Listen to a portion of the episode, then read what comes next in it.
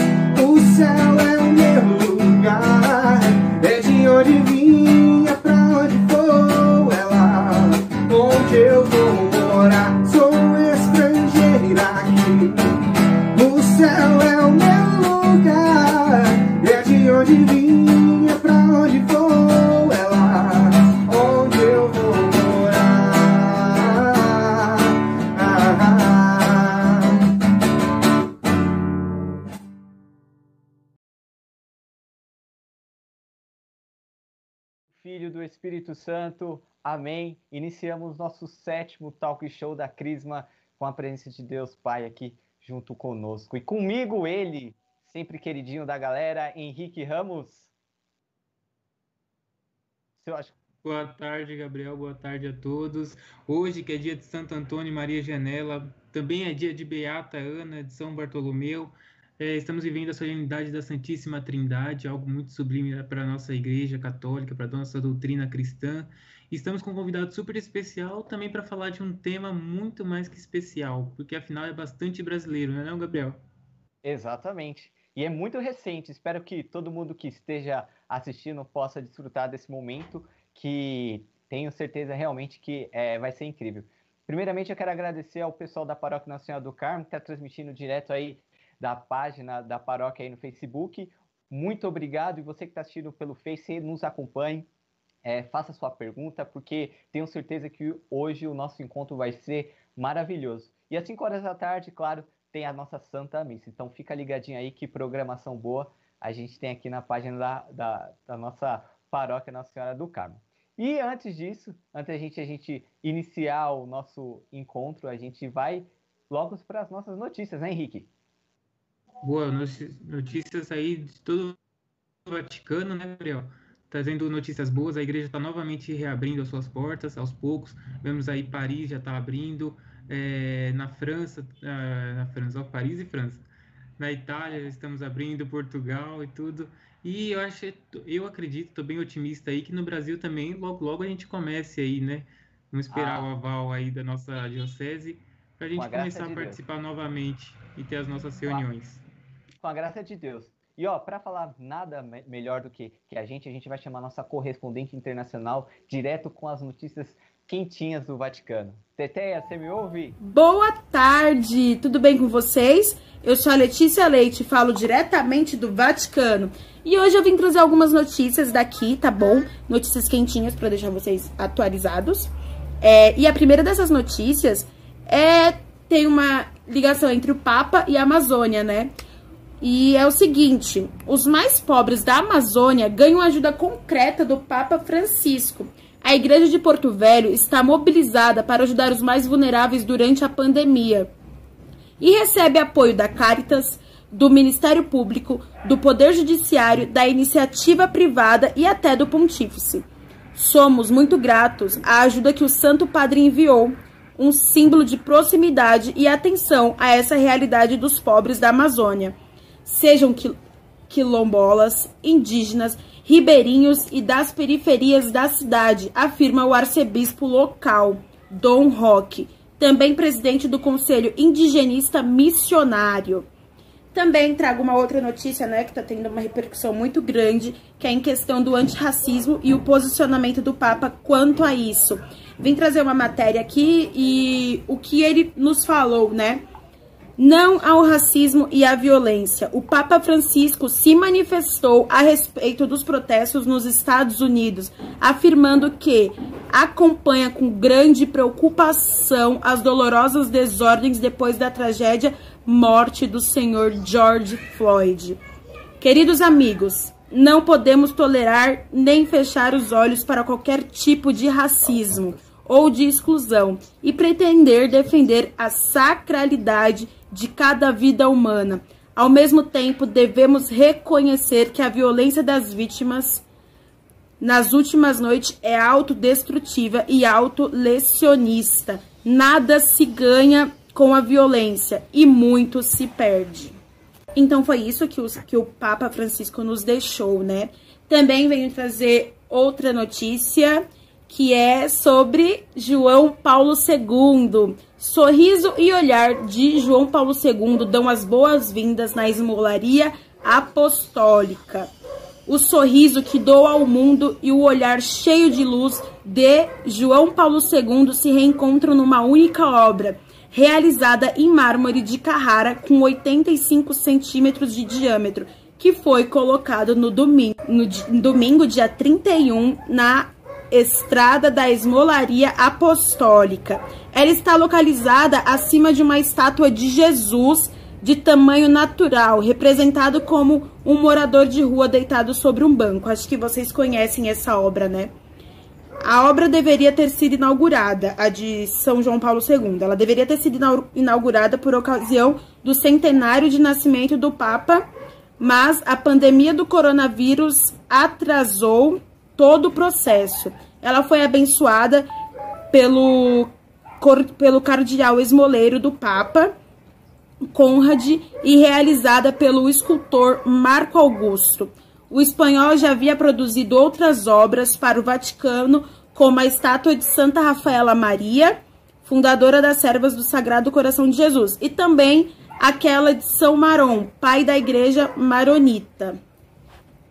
A homenagem ao Papa Santo, é, o cardeal explica que na entrada do espaço que se ocupa da caridade é muito bonito que se encontre a imagem. É, que se encontra a imagem de São João Paulo II, né? Que graças a ele, que em 1988 o Vaticano foi aberto uma casa para os pobres, Dom de Maria, confiada às irmãs de Madre Teresa de Calcutá. Hoje, como no dia de inauguração da casa, se propagam as palavras de João Paulo II, como disse naquela ocasião o Santo Pontífice. O amor a Cristo não pode não nos envolver profundamente, todos no amor aos irmãos. O Evangelho é tudo, e só aqui, não palavras, mas fatos. Então é isso, pessoal. Por hoje é só. São algumas notícias, né, para atualizar vocês. Espero que todos tenham uma santa semana, que Deus possa abençoar. E que Deus abençoe vocês, o amor de Maria a todos. Até semana que vem. Um beijão.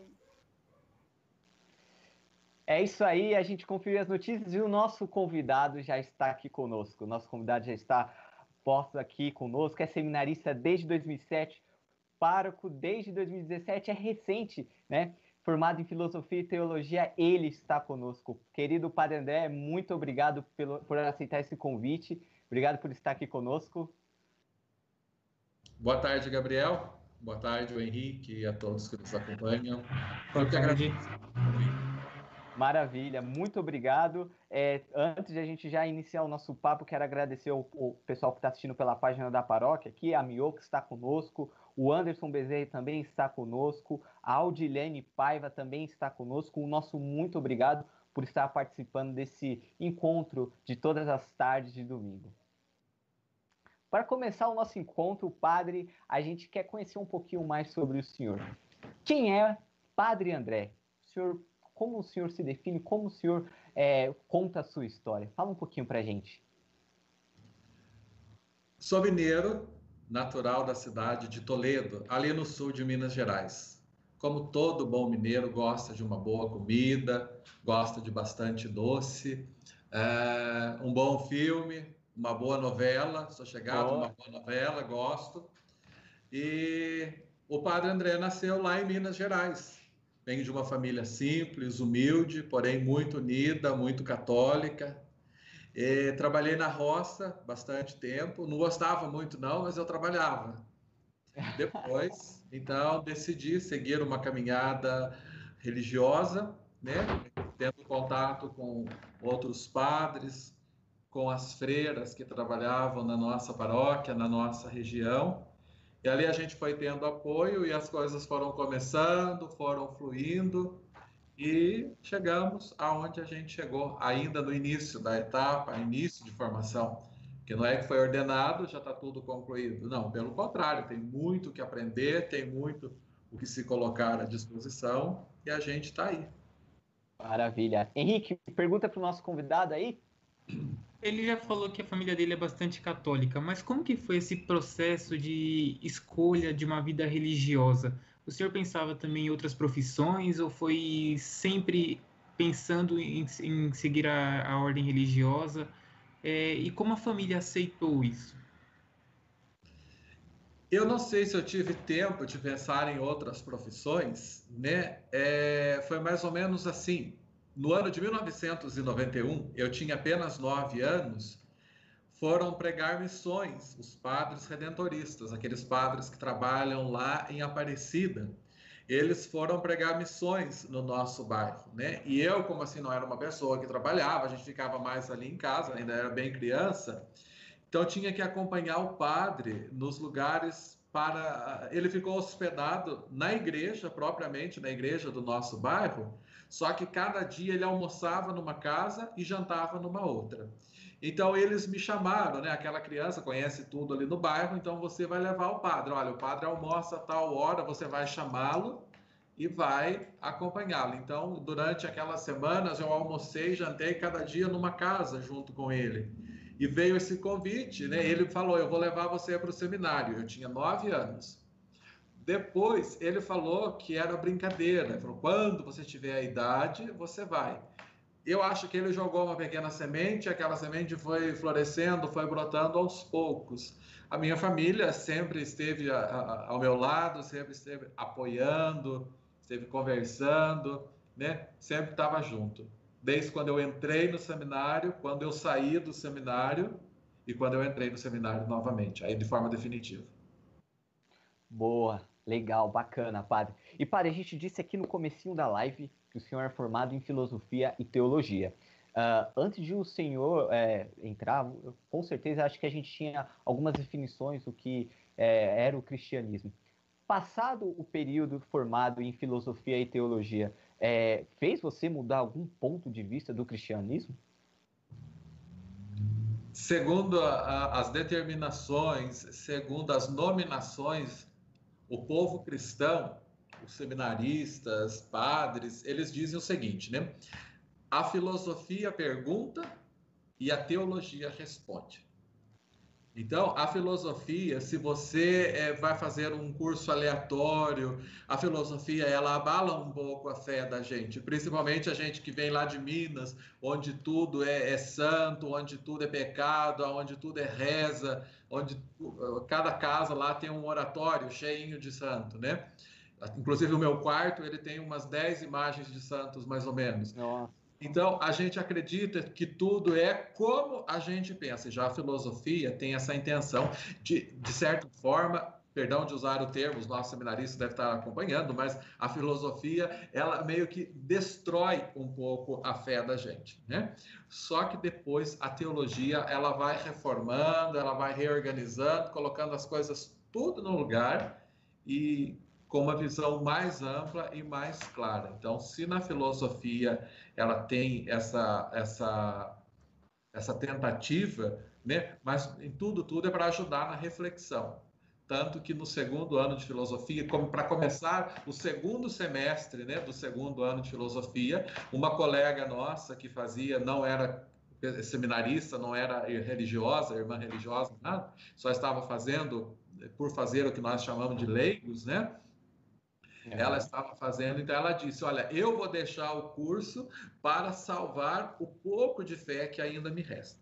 Né? Isso aí soou bem, é, soou bem profundo para a gente, só que ela deveria ter terminado e depois ter concluído, a, a, iniciado a teologia, para que tenha bases também, para que tivesse bases para refletir e colocar em prática aquilo que a gente estava aprendendo.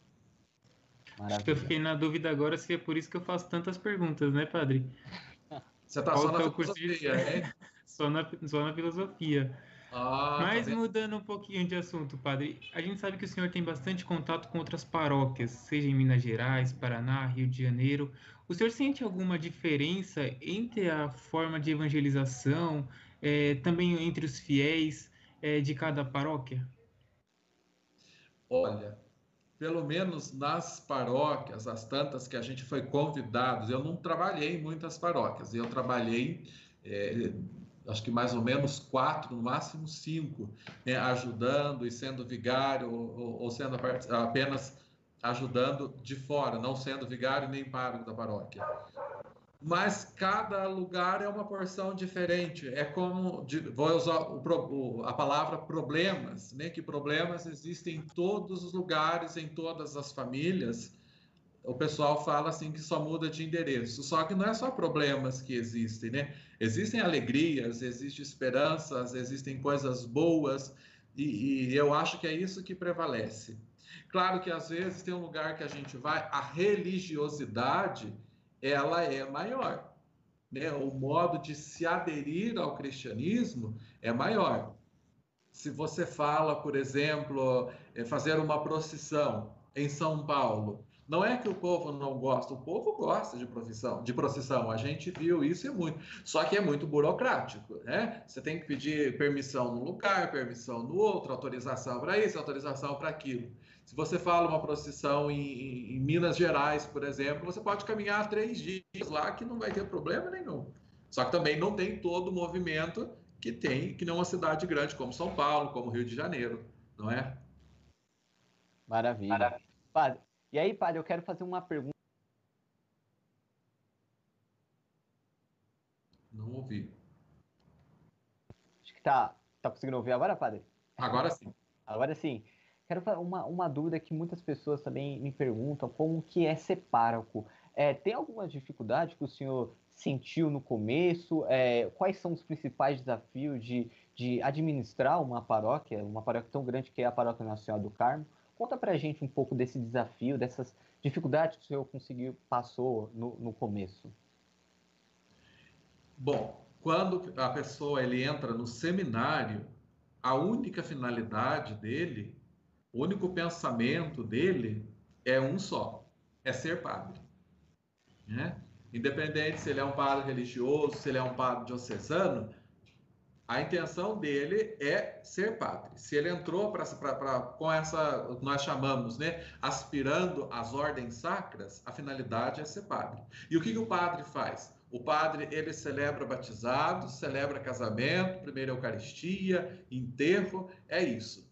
Então, quando eu entrei no seminário, depois da ordenação, eu pensava que seria isso. Né? O meu ministério do diaconato, eu passei fazendo as duas coisas, foi o que eu mais fiz. Eu batizei em torno de umas 200 crianças e fiz mais ou menos uns 150 enterros. Então, eu achei que estava se resumindo nisso. Casamento como diácono foi um e meio. Por que um e meio? Porque eu celebrei um e o outro estava o outro padre, só que eu estava ajudando. Então, eu digo que foi um e meio. Então, tem um pouco disso. Depois, quando o superior chama e diz que a pessoa vai ser pároco, sente aquele frio na barriga, porque o pároco, ele tem que tomar decisão, ele tem que ser chato, ele tem que dizer não muitas vezes, e, e, e, na maioria das vezes a gente sente essa dificuldade, né? Tem, tem horas que a pressão da gente sobe, tem horas que a gente acha que não vai dar conta, acaba tendo que tomar remédio por conta disso, e enquanto a gente não tem toda essa preocupação, sem querer assustar os padres que virão depois de mim, né? Mas é, é, eu acho que talvez o mais difícil é quando a gente tem que tomar uma decisão, né? Quando a gente tem que tomar uma decisão, e às vezes essa decisão são firmes, é fazer o quê? Se é preciso, na filosofia tem aquela frase em latim, né? É dura lex, sed lex. A lei é dura, mas é lei e a gente tem que cumprir. Então, fazer o quê? Legal. Eu queria mandar um abraço aqui para as pessoas que estão assistindo pelo chat, que estão comentando também pelo chat no YouTube. E eu tenho duas perguntas, padre. Uma é do TLC, da paróquia, e ele pergunta assim: Como o senhor conheceu a Ordem dos Mínimos? E já complementando, uma pergunta da irmã Inês, que está sempre acompanhando a gente aí, um grande abraço para ela, para o padre Leandro, que está acompanhando, para o Rafael também. É, mas a pergunta do, da, da irmã Inês é: Qual foi o seu maior desafio durante a sua vida? E como o senhor enfrentou? Então, duas perguntas aí. É, qual que eu respondo primeiro? Como eu conheci a ordem? Pode ser vontade. Então, foi um padre, né? Foi um padre da Ordem dos Mínimos. Ele foi pregar a Semana Santa. Quando a gente fala celebrar a Semana Santa, a gente fala pregar a Semana Santa por causa dos, dos textos e das homilias que são muito reflexivas, né? Então ele foi pregar a Semana Santa no meu bairro e nessa ocasião ele fez o convite para conhecer a ordem. E a gente, quando estava naquele caminho, naquele processo vocacional, eu aceitei o convite e vim junto com ele. Né? Ele, aliás, ele veio, depois eu vim junto com ele naquele, naquele pensamento, naquela perspectiva de, de um conhecimento da vida religiosa. Então, eu conheci em maio de 2007, depois eu voltei em junho, e no dia 27 de 7 de 2007, eu entrei na Ordem dos Mínimos. E a segunda pergunta, que era da irmã Inês, né? Você poderia repetir a pergunta, por favor? É, a pergunta da irmã Inês é qual foi o maior desafio ao longo da sua vida e como o senhor enfrentou? Eu acho que desafios, desafios a gente encontra no dia a dia, né? No dia a dia. A, a gente sempre tem que encontrá-los e tem, assim como encontra os desafios, com certeza encontra a solução porque em algumas reflexões pessoais a gente imagina o seguinte: se Deus nos dá uma cruz para carregar, é porque Ele sabe que a gente pode carregar. Se a gente não pudesse, Ele não dava. Mais um fato: eu tinha apenas 11 anos, né? É, a minha irmã, a, a, que vem depois de mim, tinha 7, e a que vem depois dela tinha 4 anos. Foi quando a mãe faleceu. Então eu ficava imaginando para mim, né? mesmo criança, mas já gerava aquelas perguntas que o Henrique falou que ele faz, né? Eu também me fazia, né? Por que, que a gente rezar? Por que ter tanta fé se não serve para nada? Né? Uma pessoa, de repente, eh, a mãe está viva, o pai está vivo, e em questão de segundo, não existe mais. Só que depois que a gente foi pensando, foi rezando e foi trazendo isso para nossa realidade, a gente vê que a morte ela acaba sendo o ciclo da vida. Né? Ninguém está aqui para a eternidade. A gente está uh, de passagem. Está de passagem. Ninguém veio ao mundo a passeio. Ninguém veio a passeio, mas de passagem todos nós viemos. O Senhor dá um compromisso, dá uma missão para cada um de nós e a hora que a missão estiver cumprida, né? Como diz o grande apóstolo São Paulo, combati o bom combate, guardei a fé e agora volto para Deus, né? Tomara que a gente volte para Deus, né? Depois de tantos palavrões, tomara que sim. Mentira, eu não falo palavrão, tá? Só se precisar, é claro. e legal, padre, bacana essa explicação sua. Quero mandar um abraço também para a Terezinha também, que está nos acompanhando aqui pela, pela página da paróquia a, a Marisa também, Maria José Ribeiro também está com a gente, o pessoal está super ligado, está super gostando. Isso aqui é mostra gratidão ao, ao nosso trabalho aqui compartilhado nesse domingo. Padre, bom, acho que o senhor acompanha o nosso talk show, sabe que a gente tem o nosso quadro Túnel do Tempo. A gente separou algumas fotos, tá bom? E é para a gente relembrar um pouquinho a sua história. Então vamos lá, acompanha com a gente. Pegue o paninho aí, hein, padre? Padre, essa foto, que o senhor tenha de me contar? Você lembra quem é essa pessoa aí do seu lado? Olha, tem um certo momento da vida que a gente tem que, da nossa etapa de formação, a gente deixa tudo, né? Além de deixar tudo do lado, ainda tem que deixar o país da gente e vai para longe. O próprio Jesus fala avançar para as águas mais profundas. Então, durante o ano de 2009, eu fui transferido para a Itália para fazer é, para fazer o noviciado. E essa pessoinha maravilhosa aí, ela era a mãe de todo mundo, né? Todo mundo que chegava de fora, ela era cozinheira. A senhora Rita, que nós chamava, Dona Rita, que tinha um carinho muito grande. Então, dez anos depois, né, isso foi em janeiro desse ano, agora essa foto, eu voltei na Itália, voltei na casa de noviciado e encontrei com essa senhora Falei para ela, eu quis vir aqui só para te ver, para te encontrar. Ela falou, você é o meu tesouro. Ai, adorei. Olha que legal. bacana, é bacana ver isso, é ter amizade com, com o pessoal de, de Roma. E esse dia aqui, padre, eu tenho certeza que o senhor lembra, hein?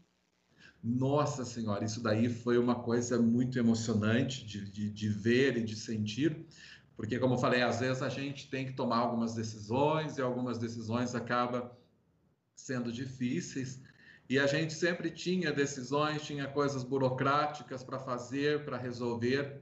Essa foto aí eu estou bem em frente, né, ajoelhado, com o olhar bem concentrado, porque a sensação de estar ali é algo inexplicável. É tipo você viajar todo aquele cansaço para ir para Aparecida e de repente você se vê bem de frente com a imagem de Nossa Senhora. Eu acho que todo brasileiro já passou por essa experiência. Então nós viajamos para Salvador, ali eu estou bem em frente à imagem da Santa Irmã Dulce. Eu estou olhando para a imagem né, dela que está nesse vidro, mas a imagem está apoiada, né, está sobre o túmulo da Irmã Dulce. Ali é onde estão os restos mortais dela. É um lugar excepcional. Que experiência incrível. Próxima imagem, vamos ver o que, que temos ainda. E... Ah, olha só, padre. Conta um pouquinho dessa foto aí pra gente. Olha, eu vou contar o que eu falei para esse padre aí no dia que eu o conheci. Né? Essa foto eu postei no dia 1 de agosto, que é o dia da vocação sacerdotal.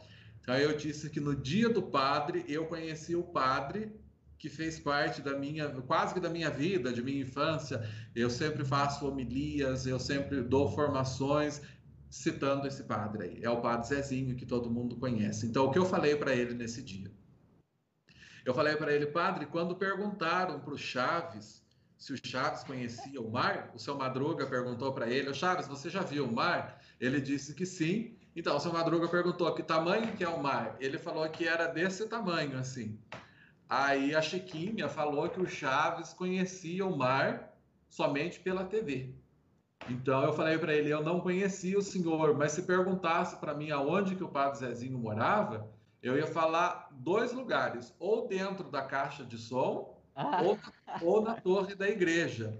Porque na nossa região ali, uma hora antes da missa, eles tocam as músicas, né? Eles colocam um, um, um disco, não era nem CD, é disco né? E ficava tocando as músicas dele. Então, como eu disse, né? A mãe já faleceu, a gente era criança, mas quando toca a música do Padre Zezinho, que é Sol Nascente, Sol Poente, És Tu Jesus, ou aquela música Eu Vim de Lá do Interior, parece que eu estou ouvindo ainda a mãe, olha, vai tomar banho porque já está quase na hora de ir na missa. Era isso que ela falava é. e isso eu falei para ele. Tive a oportunidade de celebrar uma missa com ele.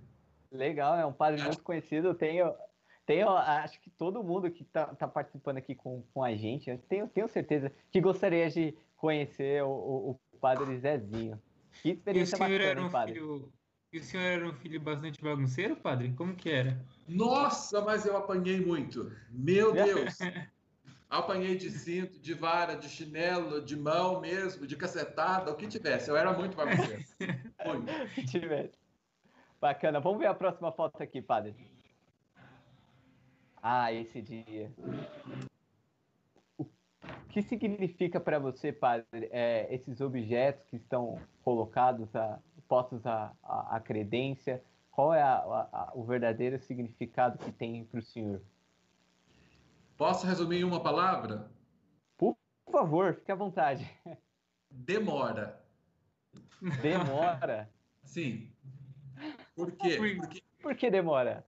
Porque quando a gente via o cálice, quando a gente viu a casula dobrada e a estola junto, a missa deve ter demorado umas 10 horas no meu pensamento, né?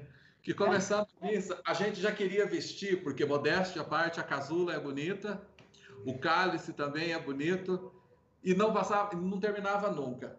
E de repente o bispo vai fazer a homilia, coitadinho, se ele um dia chegar aos ouvidos dele, a homilia foi linda, eu tenho toda ela gravada, toda ela digitada. Mas foi tão longa, tão longa, eu quase que eu falava, vamos para outra página, para outra que? parte.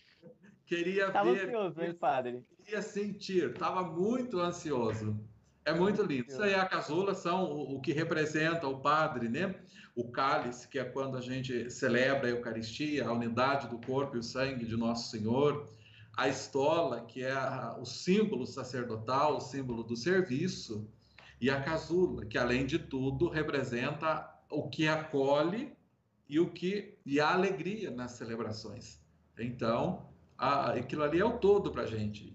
E a hora da missa não passava e depois que começou demorou mais ainda, mas conseguimos passar. Já está indo quase cinco anos. E a casula foi um presente, se eu não me engano, não foi?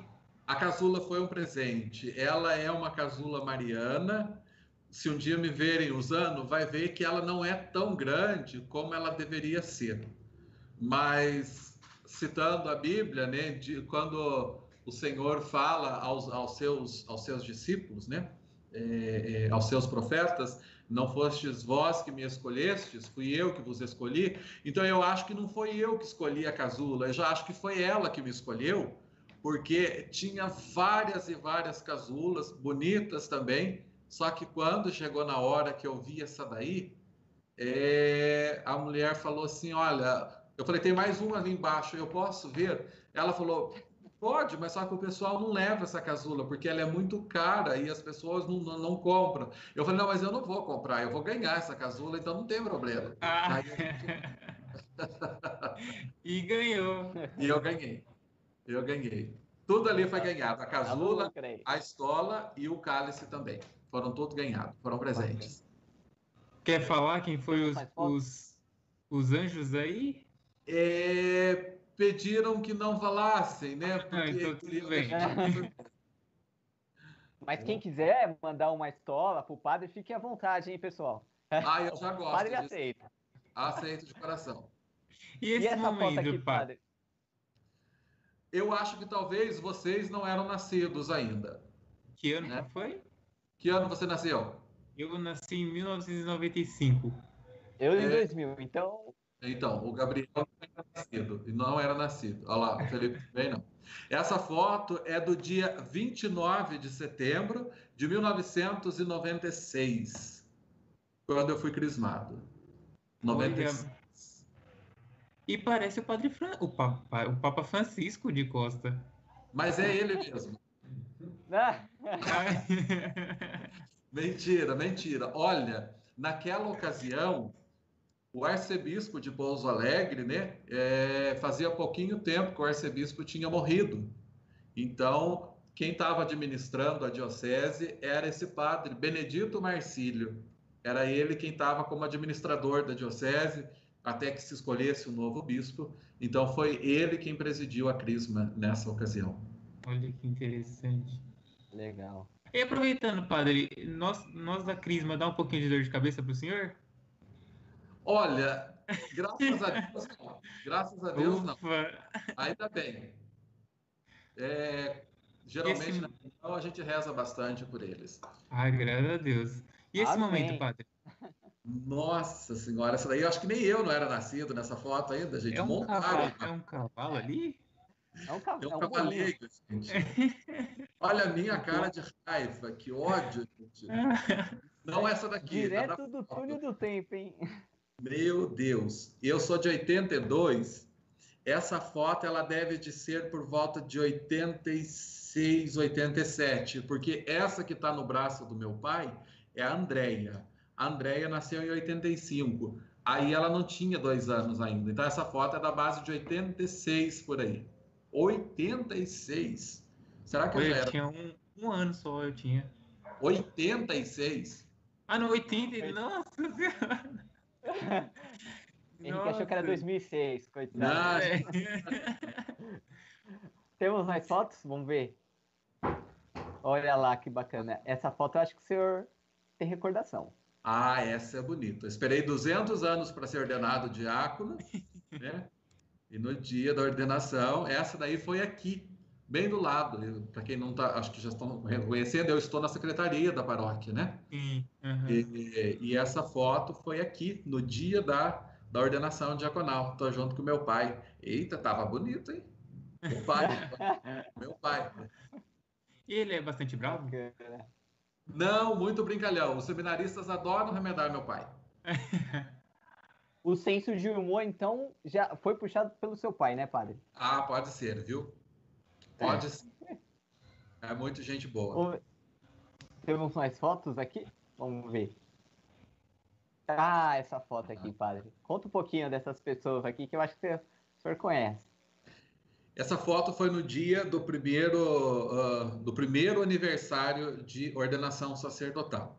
Em- Esse ano, em setembro, eu faço cinco anos de padre, se Deus quiser. Nós voltaremos lá em Minas para celebrar, que vai dar certinho num sábado, no mesmo dia que, que a gente foi ordenado. Então, nessa aí eu tô no meio, né? Falta um irmão, porque alguns meses depois da minha ordenação, ele voltou para a casa paterna, né? Ele faleceu. Então, mas aí estamos os quatro. O da minha esquerda, né? De camisa preta é o Eduardo, que agora assume o posto de mais velho. Depois dele vem o Davi, que é o de camisa vermelha. De branco é a Andréia, né? Que é três anos mais nova do que eu. E do outro lado, a Cássia, que é três anos mais nova que a Andréia. Esse foi um- o primeiro ano de padre. Tava quase zero quilômetro ainda. A quilometragem era baixa. Tava quase zero. Para quem não tinha visto um padre zero quilômetro, nessa ocasião ali tinha oportunidade de ver. É, Ah. é. Bacana. Temos mais uma foto aqui, padre, para o senhor. Temos mais uma? Essa é a da Cris.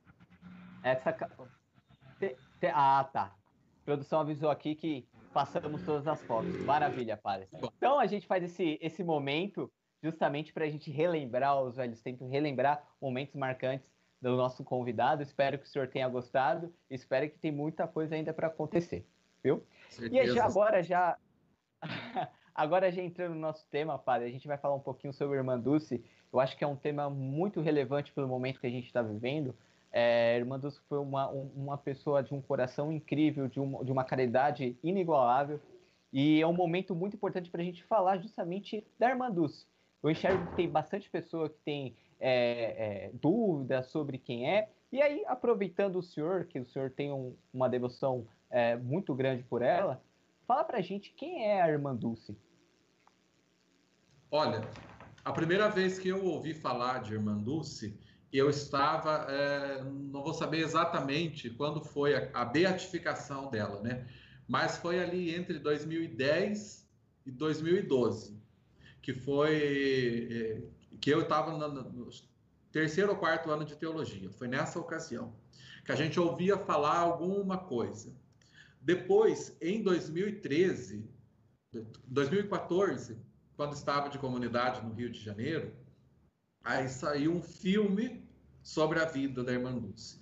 Quem era, quem não era, e algumas coisas a gente já tinha ouvido falar nos jornais, aí já começou, ela já era beata, porque antes de se tornar santa, a pessoa se torna beato, por conta de tudo, todas as virtudes santas e heróicas que ela, que ela concentrou na vida dela. Então ela já era beata e saiu o filme que já era uma preparação para ela se tornar santa, o que a igreja chama de canonização para que, que estava muito próximo para acontecer. Então foi assistindo o filme dela, que inclusive é, quando a gente vai fazer alguma coisa, que a gente fala, a gente me fugiu a palavra agora, né? Quando você vai indicar, é um indica, indico esse filme, eu indico esse filme para quem quer assistir, como vocês disseram, nesse tempo de dificuldade, nesse tempo de pandemia, de vírus, onde a confiança da gente, a esperança, ela fica meio que abalada, inclusive a fé também, em um certo momento. Então, a, a, assisti o filme dela junto com o Padre Sério, algumas pessoas, a maioria das pessoas aqui lembram dele, né? Eu assisti o filme e ali foi o primeiro amor, né? Uma pessoa baixa, de baixa estatura, porém, como a gente sempre ouviu lá em, em lá em Salvador, onde a gente está, era uma baiana arretada, mas arretada. Fazia de tudo para salvar umas pessoas que ela nunca tinha visto na vida, pessoas que ela nem conhecia, mas se dedicou com amor. E ela falava que não era nada dela, não era nada ela que estava fazendo, era tudo obra de Deus. Né? Começou a cuidar de crianças, depois dos pobres, depois dos desvalidos. É aquilo que o Evangelho fala, bem como a campanha da fraternidade do ano, desse ano, né? Viu teve compaixão e dele cuidou. Foi espelhada na, na, vida dela exatamente por isso, porque ela olhava com um olhar de compaixão e cuidava, independente de quem fosse. Sabe quem que chegou a pedir uma passagem para ela? Uma passagem, porque queria ir embora para o Rio de Janeiro? Vocês devem ter ouvido falar, é o Paulo Coelho. Sim, é? sim. O Paulo Coelho, sabendo de toda a, a vida dela, de tudo que ela fazia, chegou e pediu uma ajuda de uma passagem. Ela não tinha dinheiro. Ela não tinha. Isso é depoimento do próprio Paulo Coelho. O que, que ela fez? Ela pegou um papel e ela escreveu no papel: favor entregar para este cidadão uma passagem para o Rio de Janeiro. E ela carimbou né, com um carimbo das obras sociais que ela tinha. Falou: você pode chegar com isso aqui na rodoviária que eles vão te entregar. Ele ficou meio em dúvida, mas não tinha nada o que fazer. Ele aceitou. Ele foi até ele foi até a rodoviária e mostrou no guichê. Eles perguntaram para ele que horas você quer viajar. O mais rápido possível. Tem um ônibus que sai daqui a pouco. Aceita? Sim, eu aceito. E assim ela conseguiu. Imagina a grandeza dessa santinha. Sim, sim. E é, hoje com certeza serve de inspiração no momento que a gente vive hoje, né, padre? É, as pessoas precisando ser solidárias, claro que a Irmã Dulce serve de inspiração para muita e muita gente. Com certeza, com certeza. Exatamente. E aproveitando, padre, às vezes a gente olha um santo muito longe da nossa própria vida. É, mas o que seria ser santo? E é possível ser santo na, ainda hoje em dia? E qual a diferença entre as formas de veneração é, de um santo e também de, de um, como a gente presta culto a Nossa Senhora, como a gente adora a Deus, porque às vezes isso muito se confunde até na sala de crisma. O crismando vem com as dúvidas, às vezes, de outras é, religiões, e eles ficam. E eles questionam bastante a gente. Eu acho que tem bastante, tem bastante crismando assistindo aqui. Mas qual que é a diferença entre prestar culto para um santo e para, por exemplo, Nossa Senhora? Uhum.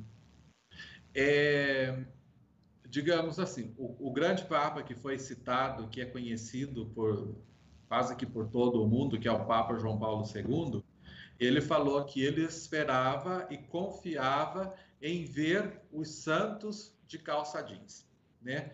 Ou seja, os jovens, os santos da nossa atualidade. A questão do que você acabou de falar, da Virgem Maria e dos santos, né? Ela tem dois, ela tem dois, dois âmbitos. Uma coisa é adorar, outra coisa é venerar. E uma coisa são os santos, outra coisa a Virgem Maria. A Virgem Maria também é, é, é criatura de Deus, assim como os santos batizados. O batismo é a primeira coisa que nos chama a ser santos. Pergunta para os, para os, para os pais, para os padrinhos, o que, que, os, o, que, que o batismo nos faz? Ah, nos torna filhos de Deus. Que mentira! Filho de Deus nós já somos, né? Batizados ou não batizados, nós já somos.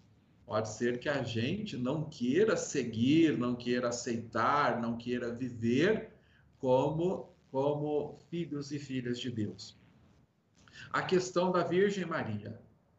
Admiração, a veneração, o que é diferente, venerar e adorar, né? A veneração à Virgem Maria é de nível mundial, é, é de um nível mundial. Tanto é que a gente conhece Nossa Senhora de Lourdes, Nossa Senhora de Fátima, Nossa Senhora de Guadalupe, cada uma é uma Virgem Maria. Quantas mães Jesus teria então? 200 mães, né?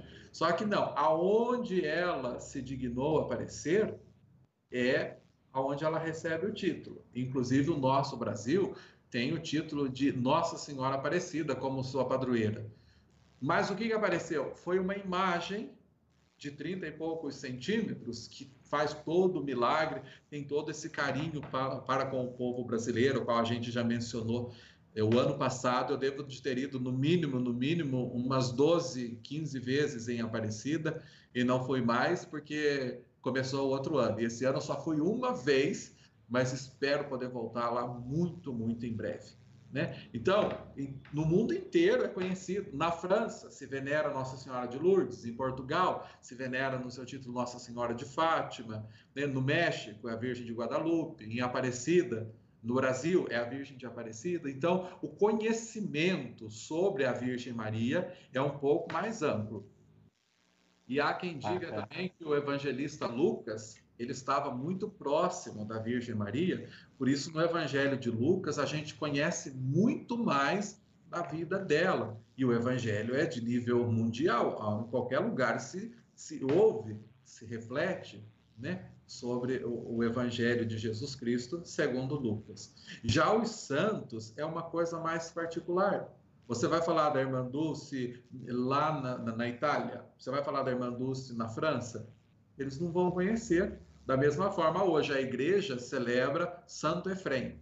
Para você, quem que é Santo Efrem? Ah, nem sabe quem que é. Se você achar uma imagenzinha de Santo Efrem, você joga até fora, não sabe o que, que é, né? Mas aí, cada lugar tem a pessoa que conhece. Né? Para mim, o santo que tem o nome mais bonito do mundo, é claro que é o Santo André mas nem é. sempre é conhecido, né? Não é tanto, tanto conhecido, embora era um dos apóstolos, tem todo ali o seu peso, tem tudo ali, é, o seu contributo para a evangelização.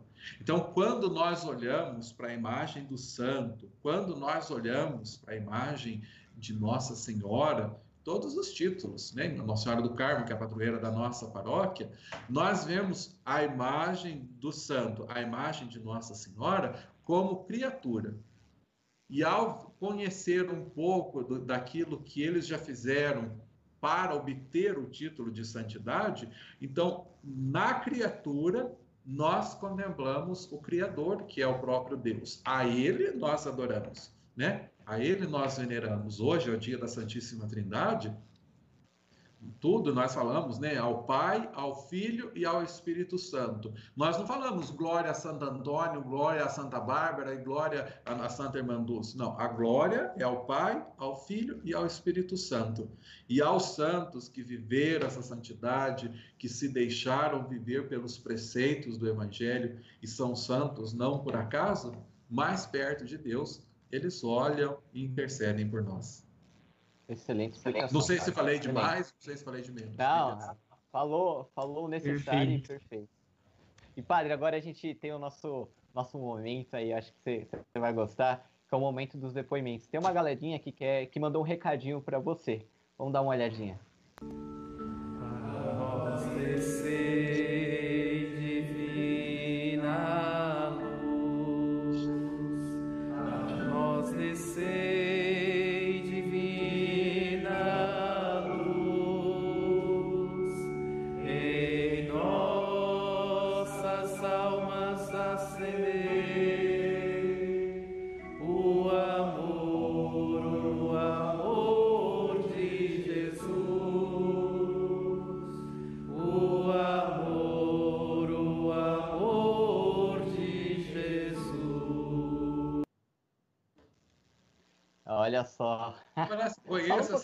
pessoal. Conhece? Eu Fala um pouquinho que... dessa essa galerinha aí que tá que mandou um recadinho bacana. Agradecer o Padre Leandro, que cantou super bem. Como diz na Itália, tutti buona gente, tutti buona gente, né? Toda gente boa. A gente está ali no dia a dia, tem essa convivência, uh, tem é, essa proximidade. Né? O Padre Leandro, o Padre Emerson, somos muitos irmãos. O Padre Emerson bem mais velho do que eu, mas só como aquele irmão mais velho que a gente, que a gente sabe que tem. Né? Eu e o Padre Leandro, quase que da mesma idade, eu devo ser uns três meses mais velho do que ele. E os seminaristas, são tudo gente boa. Né? Quando a gente sai celebrar, gosto sempre de convidar, gosto sempre de, de estar junto com eles e, e nas nossas brincadeiras, nas nossas convivências. Para quem não sabe, né? É, sou eu quem lava roupas ali no seminário nesse período de pandemia, né? Então, a gente está todo mundo junto, eles cozinhando, outros lavando a louça, a gente lavando a roupa com som bem alto e, e fazendo de tudo. Tudo é festa, tudo é festa. Bacana, é legal ver essa harmonia entre, entre todos vocês. É, quero agradecer o pessoal que enviou o vídeo, que, que cantou, aí, como eu já disse antes, o Padre Leandro, também agradecer o Padre Hermes, que já esteve com a gente, uh, o Felipe, que teve semana passada, é bacana ver o seminário aqui presente, e tenho certeza que eles estão assistindo, viu? O Padre Leandro tá, tá comentando aí no YouTube, com certeza a galera tá gostando. Henrique, olha. É, sabe que eu tava vendo o vídeo e eu lembrei do filho da Daisy quando ela estava rezando o terço na semana Pentecostes, que ele não tava conseguindo segurar a risada. E aí eu vi o Rafael Klimpus agora tentando cantar e ele tava rindo, tentando rir. É, padre, voltando ao assunto, ao assunto dos santos, é, algumas religiões elas não aceitam a nossa, é, essa veneração aos santos. Outras até aceitam, mas mudam alguma, algumas características, é, algumas formas até de. Até os nomes também às vezes é, são alterados. Como o catolicismo vê essa correspondência entre os santos e às vezes até essa não aceitação? É que se a gente. É, a maioria das religiões, como você mencionou, às vezes eles querem seguir o que está na Bíblia e na esperança de que na Bíblia esteja escrito: olha, este daqui é o santo, isso aqui é outro santo, isso aqui é a santa. Não. É, são como sementes. São como sementes. A santidade é uma semente. Então, não é que você compra o título de santo, não é que você nasceu, morreu, é santo, né? O pessoal diz depois que morre, todo mundo vira santo. E não é bem assim, não, hein? Ó, fica tranquilo, fica bem esperto, né? que não é só de boas intenções que o inferno está cheio, não. É, a gente tem de tudo nessa vida. Então, a santidade ela é como uma semente para cada um de nós. A gente vai criando, vai cultivando aquela semente. Então, algumas religiões que não aceitam, ou que não eh, caminham com isso, aí você pergunta, mas por que que não existe? Vai ler na Bíblia, está escrito na Bíblia que lá é santo, que está santo. Bom, não está escrito, mas na Bíblia está escrito que o próprio Jesus falou: sede santo, porque o vosso Pai também é santo. Então, quando a pessoa vive aquela santidade, quando a pessoa ele é santo, como nós falamos, porque se, é, é se viveu, ele viveu em si as virtudes heróicas, as virtudes do Santo Evangelho. Por isso, não é que automaticamente decreta a pessoa santo. Não. Tem toda uma averiguação. Né? Tem todo um tribunal eclesiástico da mesma forma. Não tem ali. Já viu aquela expressão advogado do diabo? Já ouviu? É. Então, da onde que vem essa expressão? O filósofo diz que do nada, nada vem. Então, advogado do diabo é ali, porque tem o padre que preside o tribunal eclesiástico. Do outro lado, vai ter um padre que tem o título de canonista, porque ele é formado em direito canônico, ele vai defender as questões heróicas, as questões evangélicas que, que levaram a pessoa a ser encaminhada para o título de santo. Por outra via, do outro lado, tem o advogado diabo, que é o que vai exatamente no contra do que ele falou até que então seja comprovado que o que a pessoa, a, a vida dela foi né? A vida dela foi santa e o que ela recebeu esse título é porque ela alcançou, ela conseguiu um milagre. Ela conseguiu, não que ela fez o milagre, porque quem faz o milagre é Deus, mas a pessoa recorre a tal a tal santo, a tal candidato para obter o milagre. Que nem a irmã Dulce, sendo essa santinha, sendo essa pessoa, esse amorzinho que a gente fala, né? Ela não faz o milagre, mas só que do meu ponto de vista, ela está mais perto de Deus, né? Ela está bem ali do lado. E na vida dela, ela conversava, sabe com quem? Mas conversava ali, bem próximo com Santo Antônio abrindo o, o parênteses, né, abrindo um parênteses na conversa, ela chegou e falou assim: Olha, o povo está aqui, acabou a comida, acabou a bebida e nós não temos nada. Eu vou ser bem sincero com você. Se você não achar alguma coisa para eles, você vai dormir na chuva essa noite. Mas ela falava assim, como se estivesse conversando é, é, é, com as pessoas, porque ela obteve essa informação que o Santo Antônio era muito milagroso, né? Então ela pediu para ele. Enquanto ela conversava, uma das freiras, isso está no processo dela, né? No processo de canonização. Uma das freiras chegou e falou assim: Irmã Dulce, telefone para a senhora. Ela falou: Eu vou atender o telefone, espera aí que já que eu volto.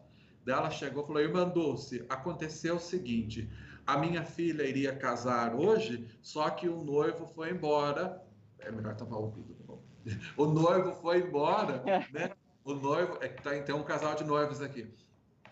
Fala, o noivo foi embora e nós não temos o que fazer com os doces, não temos o que fazer com as bebidas e as comidas. Será que a senhora aceitaria? Daí ela pensou bem e falou assim: Eu aceito sim, pode deixar, e eu vou rezar e pedir a Deus que mande né, é, um santo namorado, um santo noivo para sua filha. Ah, eu agradeço. Olha aí, Jaque. Então, nós já estamos mandando. Aí ela volta para o Santo Antônio e fala: Mas precisava desmanjar um casamento para ajudar? Espero que você coloque o outro no lugar. Então, é, são coisas assim que a pessoa recorre, que a pessoa busca ao santo, a intercessão dos santos, para conseguir aquilo que ela quer, aquilo que ela precisa. Não, nem tudo que a gente quer, Deus vai conceder. Por quê? Porque nem tudo que a gente quer, a gente precisa. Mas aquilo que, é, que a gente precisa, que é essencial para nós, então, com certeza, a gente vai conseguir. Não sei se eu fui muito amplo no assunto, eu acho que deu uma. Não, muito bom. Mas faz parte. Bacana. Padre, trazendo um pouquinho também da representatividade. Qual a importância de termos uma santa brasileira? Qual é o seu ponto de vista sobre essa, essa representatividade de ter uma mulher, a primeira santa brasileira, que a gente trouxe aqui, a, a, que é a irmã Dulce? Olha, quando a gente pensa numa realidade, uma coisa é você conhecer, você ouvir falar que nem um São Francisco de Assis, uma Santa Rita de Cássia, né? Quantos Francisco a gente não conhece na vida? Por devoção ao São Francisco de Assis, ao São Francisco de Paula. Quantas Ritas, Ritas de Cássia, né, que a gente não conhece por devoção a essas santas, entre outros santos, mas que viveram lá no quarto, no quinto, no sexto século da era cristã. Agora, você conhecer uma pessoa moderna, né?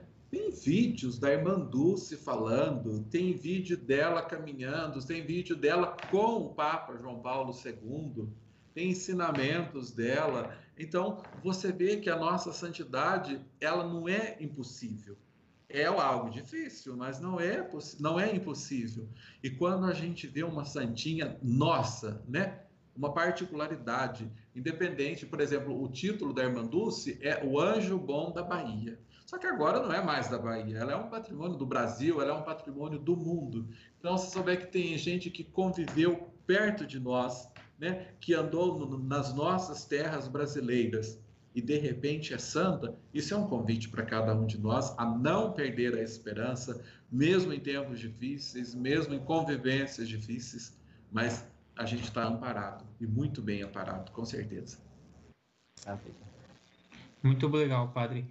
É, voltando agora, nós temos mais um vídeo de uma pessoa que quis, fez questão de mandar para nós é, queria falar um pouquinho sobre o senhor, então espero que o senhor goste e se quiser pegar também a caixinha aí do, dos lenços, né? Que o senhor disse que, que tava com ela. Oi, eu queria falar um pouco de uma pessoa que é muito especial para mim. O Padre André, ele esteve comigo em dois momentos muito felizes da minha vida, que eu nunca vou esquecer, vai estar guardado no meu coração. Foi no meu batismo e na minha primeira comunhão. Teve uma coisa também que eu nunca fosse esquecer, que é uma coisa que ele me contou que é muito engraçada, que eu acho que ele vai rir também. Que é uma coisa que ele falou que quando era na hora de batizar a pessoa, ele não tinha dó de economizar água, isso é muito engraçado, eu lembro até hoje. E também eu queria dar, eu acho ele uma pessoa muito especial. É, não tenho palavra para escrever. O Padre Leandro também, eu acho ele uma pessoa muito especial para mim. O Padre Emerson eu não conheço ele tão bem quanto eu conheço o Padre André e o Padre Leandro. Eu vejo o Padre Emerson na missa, na igreja, mas eu não tenho mais contato com o Padre Leandro e o Padre André. E eu queria dar um abraço virtual para todos vocês da Paróquia Nossa Senhora do Carmo. Tchau, beijo. Olha, só que Olha incrível. Ela fez muita questão de mandar esse vídeo, viu, padre? Ela queria mandar um abraço, é, mandou aí o convite, mandou por vontade própria o convite para as pessoas assistirem hoje. E ela disse que ama muito o senhor e que sente muita falta de vê-lo, ver os, ver os padres também, padre Leandro. É, o que, qual o seu sentimento em relação a Nicole, que é tanto querida pela nossa paróquia? Olha, é às vezes difícil até de falar, né? Uma pessoa como essa é uma gracinha, é uma gracinha. Eu conversei, eu não a conhecia, embora muito raramente eu ia na catequese, né? Eu, a- vocês sabem, né? Eu, não é que a gente fica visitando a catequese porque são muitas salas, tem a, a primeira, tem a, a parte da, da, da primeira Eucaristia, depois tem o Crisma, né? É, então não é que a gente estava sempre presente, mas me disseram que eu deveria visitar alguém que estava no hospital e eu fui visitar. E ali a mãe dela deu um testemunho de fé muito grande, dizendo que a filha, que ela queria que a filha fosse batizada, né? Daí eu falei para ela, pode deixar que a gente vai celebrar o batizado quanto antes, né? E, e a gente celebrou o batizado dela. Depois, no final do, do mesmo ano, que foi o ano passado, né? A primeira Eucaristia. E isso é uma força para eles, é uma força também para a gente, que às vezes a nossa fé está abalada. Isso serve para cada um de nós para é, é, caminhar a nossa vida enquanto peregrinos nessa caminhada de fé. Bacana. Voltando um pouco ao nosso tema sobre a Irmã Dulce, padre, é, como a história da Irmã Dulce influencia a sua vida reli- religiosa em geral? O que você absorve de importante que você viu na Irmã Dulce e traz para sua vida? Eu imagino o seguinte: se tivesse duas palavras para resumir, né, a, a irmã Dulce, seria fé e caridade, né? Fé e caridade era quase que o essencial, era quase que o essencial na vida dela. Eu acho o seguinte, não sei se sou uma pessoa caridosa, eh, não sei se a caridade, embora é o carisma da ordem de São Francisco de Paula, mas a gente tenta demonstrar ou viver da melhor maneira possível. Mas em questão de fé, sim, em questão de fé, eu me vejo como uma pessoa de bastante fé, porque muitas vezes a gente tem problemas para resolver, é problemas pessoais, problemas paroquiais, problemas familiares, e tudo a gente resolve com base na fé. Acho que o dia que acabar a fé da nossa vida, a gente acabou tudo, né? Não, não existe mais nada. Eu conversava com os noivos que aqui estão, né? Ontem eu fui para Minas Gerais para celebrar um casamento, celebrar um casamento. O casamento foi marcado para o dia 18 de abril e aconteceu essa pandemia e eles foram perseverantes, insistentes e tá tudo fechado lá em Minas, não é que está aberto, né? Mas eles tiveram fé, tiveram perseverança e conseguiram as devidas permissões para que então acontecesse o casamento. Foram dois casamentos, duas irmãs casaram no mesmo dia, na mesma hora, foi uma coisa emocionante de ver, de presenciar e de estar ali como ministro para que eles foram como, como instrumento para que eles recebessem esse sacramento. Foi muito importante. Então, eu, quando eu olho para a pessoa da irmã Dulce, que conviveu em meio a tanta pobreza, sem ter nenhuma moeda no bolso e conseguir fazer tudo que ela fez, né? transformar o galinheiro do seu convento, o único espaço que ela poderia usar era o galinheiro. Né? Ainda tinha galinhas lá dentro. Se não tivesse, ainda paciência. O que, que ela fez? Ela matou e deu para os doentes comerem. Ainda fez mais uma caridade, né? Então, a, a, e construir todo o império que tem lá na Bahia, que é um hospital gigante, onde ajuda muitas e muitas pessoas, se não fosse a fé, não existiria. Por isso que ela fala, a obra não é minha. Ela falava com aquela voz toda frágil dela, né? A obra não é minha, a obra é de Deus. E se vai ficar, é porque Deus quer. E se acabar, é porque Deus permitiu que acabasse. E não acabou, e tudo que a gente viu, com tudo que tem, não vai acabar tão já.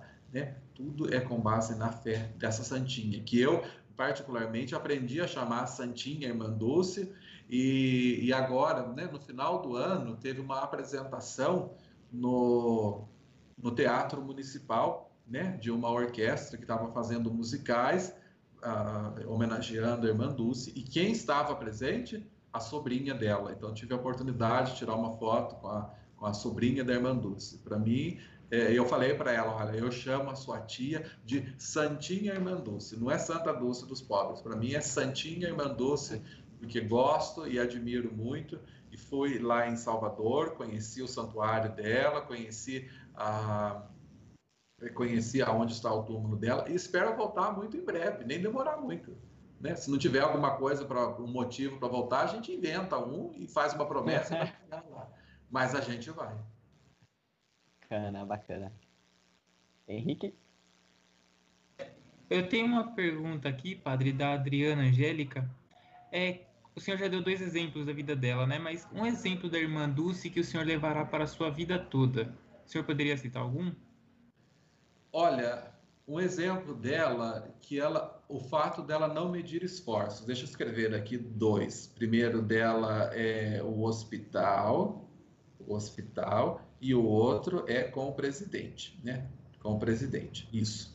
Do hospital, ela não media esforço. Se chegasse algum doente, ela não jogava o doente, ah, não, está lotado. E em certa ocasião estava lotado. E numa dessas ocasiões, o que, que ela fez? Ela falou, não tinha, não tinha mais o que fazer. Estava tudo pronto para, já estava doente até pendurado pela janela, não tinha mesmo aonde pôr. Aí, o que, que ela fez? Ela perguntou quantas camas tinha no necrotério. O necrotério é antigo, é do meu tempo. Hoje em dia, o necrotério é o quê? É o IML, né? Ela perguntou quantas camas tem no IML. E, ela, e disseram para ela que tinham três camas. E quantos defuntos tem? É, só tem um. Então tá bom. Então pega os doentes leva lá para o IML. E ela colocou, né?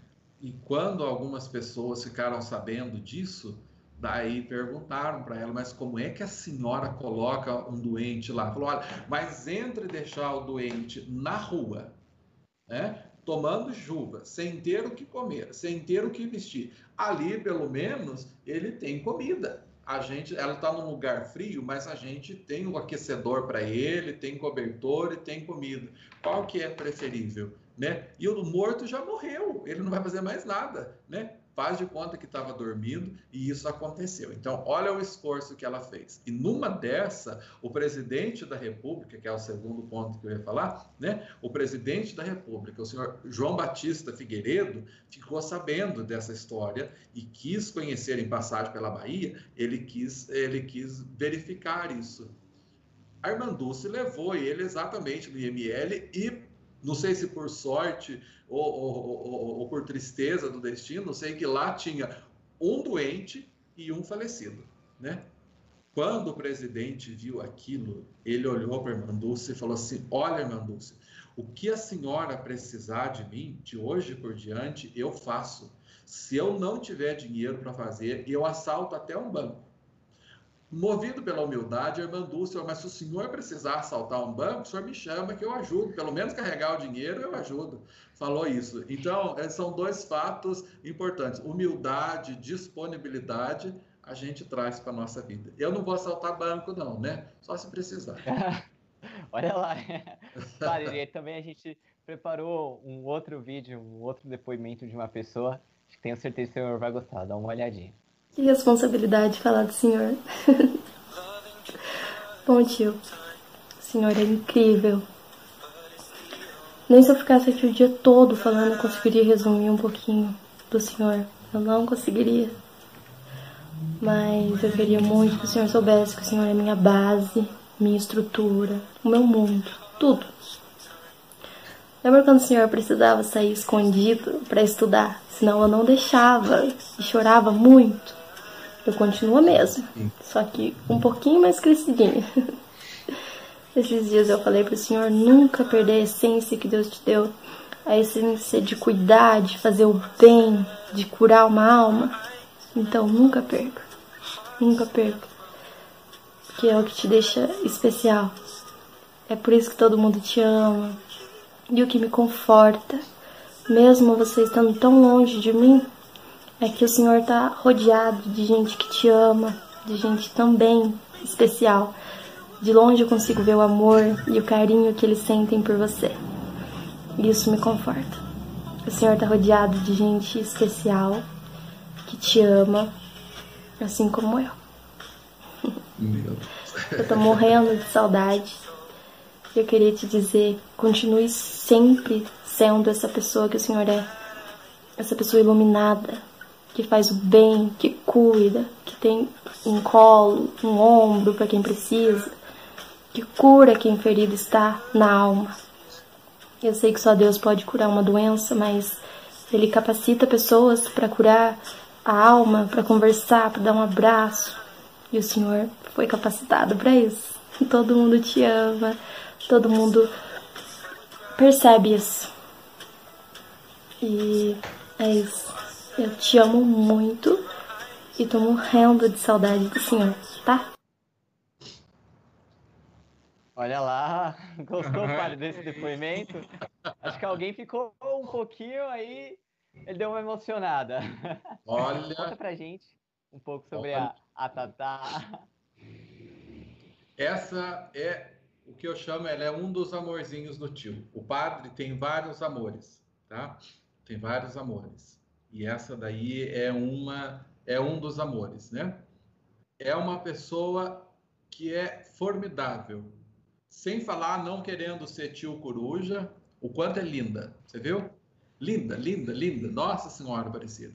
Meu irmão com a minha cunhada capricharam, viu? Esse daí, ela é uma formidável né? formidável, tem toda essa delicadeza. Quando ela nasceu, ela era bem pequenininha. Hoje é um mulherão, sabe? Mas ela era bem pequenininha, que a mãe dela colocou ela sentadinha, deitadinha no sofá. E eu achando que eu, até hoje quando eu tinha visto criança, era era no era no como fala, na, na a criança era ficava no, no bercinho. E a mãe dela, então, colocou ela, colocou ela na no, no sofá. Eu quase sentei em cima dela quando eu fui ver. Quase sentei em cima dela, bem minúscula que ela era. Gente. E depois foi criando esse carinho, esse amor, essa proximidade, né? É, e juntamente, então, quando eu ia embora do seminário, eu tinha que falar: ó, oh, o tio vai ali dentro já que o tio volta. E quando vi, o tio já tinha ido embora, porque senão ela chorava e o tio chorava também, queria trazer. Então, o ano passado ela veio, ela ficou quase uma semana ali em casa, né? Foi comigo lá na missa na, na Nossa Senhora Aparecida, foi na outra comunidade, veio aqui na Matriz. Então, passeou um pouquinho com o tio Coruja dela. Vai é um amorzinho do tio. O telefone dela, né, o contato dela no meu WhatsApp tá escrito assim, amorzinho do tio, tá assim. E a outra é amorzinho número 2 e assim vai indo. Número 3, assim vai indo. Olha só. O, eu só queria passar um recado para quem está assistindo, porque aqui embaixo do Padre André tem uma, um QR Code para arrecadação de alimentos. Algumas pessoas estão relatando que não estão conseguindo fazer a doação. é, que estão sendo direcionados para a Wikipédia, mas se você entrar lá na, no, no canal do Instagram do, da Pastoral, arroba pastoraldacrisma.pnsc, você encontra o link e aí você pode fazer a sua doação. Então, pode ir com você, Gabriel. Bacana. Quero também agradecer o pessoal aqui da, da, da página da paróquia que está comentando, a Vilma que está aqui conosco, a, a Cidinha Couto também está com a gente, a Mioco, como já disse, está comentando aqui, está gostando. Também quero deixar o meu apelo para que você que está assistindo aí na página paróquia, curta, compartilhe, que é o nosso objetivo justamente evangelizar mais e mais pessoas. Padre, retomando o, o, o assunto aqui da, da Irmã Dulce, que eu vi que você ficou abalado com o nosso depoimento, viu? Calma, que ainda tem muita coisa aí, a gente já está se aproximando para o fim, mas a gente já, já tá. Caiu a internet, tem muita coisa para. Minha, ah, tem. Padre, e, e, qual é o ensinamento da irmã Dulce que você leva uh, ah, uh, ah, para a sua vida e, e você possa passar aos outros? Uma verdadeira frase que a gente ouve. Uma coisa é você ver uma frase, você ler ou você ouvir, e outra coisa é colocar em prática. Né? E a irmã Dulce colocava bem em prática uh, isso na vida dela. E eu tento fazer isso, não sei se consigo, está muito longe de conseguir, mas talvez a gente, com o tempo, a gente consiga. É a frase: fazer o bem sem olhar a quem. Ela fazia né? Ela fazia esse bem, não olhava se era homem, mulher, criança, jovem, adulto, idoso, quem procurava, né, encontrava esse bem. Eu acho que, antes de mais nada, o padre deve fazer isso, ele deve procurar fazer o bem. Como eu disse, a, a, o fato de ser pároco, ter que fazer algumas coisas burocráticas, diplomáticas, isso daí não acrescenta ou não diminui o ser padre né, o ser padre. Então, eu acho que às vezes a gente tem que chamar a atenção, às vezes a gente tem que corrigir, às vezes a gente perde a paciência. É o ser humano, né? Se eu fosse santo, se eu fosse Deus, eu não perderia a paciência, mas a gente perde. Mas eu acho que o que a gente puder fazer de bem para o outro, assim como ela fez, eu acho que é, é, é necessário. Faz bem para a gente, faz bem. Né? Eu sou, eu me vejo como um padre muito casamenteiro, né? Muito casamenteiro. Então, é, por que será que uma pessoa lá do Rio, uma pessoa lá de Minas, chama a gente para celebrar um casamento? Eu acho que um pouco de bondade deve ver na gente, né? Um pouco de bondade ele deve ver. Então, se ele vê, eu acho que a gente aprende com os outros. Você estuda filosofia, você estuda teologia, mas você não estuda para ser padre, você estuda os conceitos que é necessário. O ser padre depois, você vai montando no dia a dia, né? Você coloca ali o, o, um padre, outro padre, outro padre, aí você vai pegando um pouquinho dele, um pouquinho dele, um pouquinho dele, e vai montando o seu ser padre. Né? Então, da mesma forma, você olha para os santos, você não vai falar que ele é mais do que Deus, que ele é menos do que Deus. Ele é santo, ele é uma criatura de Deus. Então, você pega um pouquinho do que ele fez para colocar dentro de você, dentro do seu ser. Então, a gente olha um pouquinho para a criatura da Dulce, né, o que ela fez de, de bondade para os pobres, para os ricos, para empresários, e colocou isso em prática. A gente se esforça para colocar também. Muito bom. O padre, e pegando esse exemplo da irmã Dulce de caridade, de amor ao próximo, é como podemos ajudar o próximo e evangelizar também, não só nesse momento, mas também depois que tudo isso passar, que esse momento todo passar? Eu acho que o que a gente pode pegar disso tudo é o exemplo da santidade. E em tudo que a gente fizer, tinha uma, uma frase de uma dessas propagandas, né, de um desses comerciais, que dizia o seguinte: se você não pode fazer tudo, você faz tudo o que você pode. E isso já é o essencial. Então, enquanto isso, nós, da maneira com que a gente pode, com que o outro pode, ele faz algo para ajudar aqueles que mais necessitam, aqueles que passam por mais dificuldades nesse tempo. Mas às vezes não é só uma dificuldade financeira, a dificuldade de ter ou não ter uma máscara, de ter ou não ter o álcool, né? É, muitas vezes o psicológico ele está sendo abalado, ele está sendo é, influenciado, ele está criando aquele medo. Então, numa dessa, um diálogo, uma conversa, é, um apoio, um aperto de mão. O abraço vai ser muito mais valorizado, o aperto de mão muito mais valorizado. Você estar próximo da pessoa depois disso tudo vai ser algo incomparável. E tudo isso que a gente está passando agora, nas dificuldades e nos contratempos, vai ficar apenas uma saudade, e dessa saudade a gente vai guardar as boas lembranças, né? Que é, é, é que é a generosidade e a caridade do próximo. Show. Olha, padre, olha como o senhor está, está bem conhecido aqui. A Maria Santos, nossa paroquiana, disse assim: se em outros lugares tem padres famosos, aqui a gente tem um padre André, que é muito gente boa. Olha só. para que, quem é. Que chique, um abração para ela. Pessoal colocando aqui que o, o padre, padre André é super famoso aqui. super show. Padre, agora é muito bom que o senhor trouxe é, essas explicações é, incríveis sobre a irmã Dulce, tá? A gente tá, é, elaborou justamente para inaugurar com o senhor um quadro novo. É esse quadro novo é o estagiário. A gente tem um estagiário aqui conosco, tá?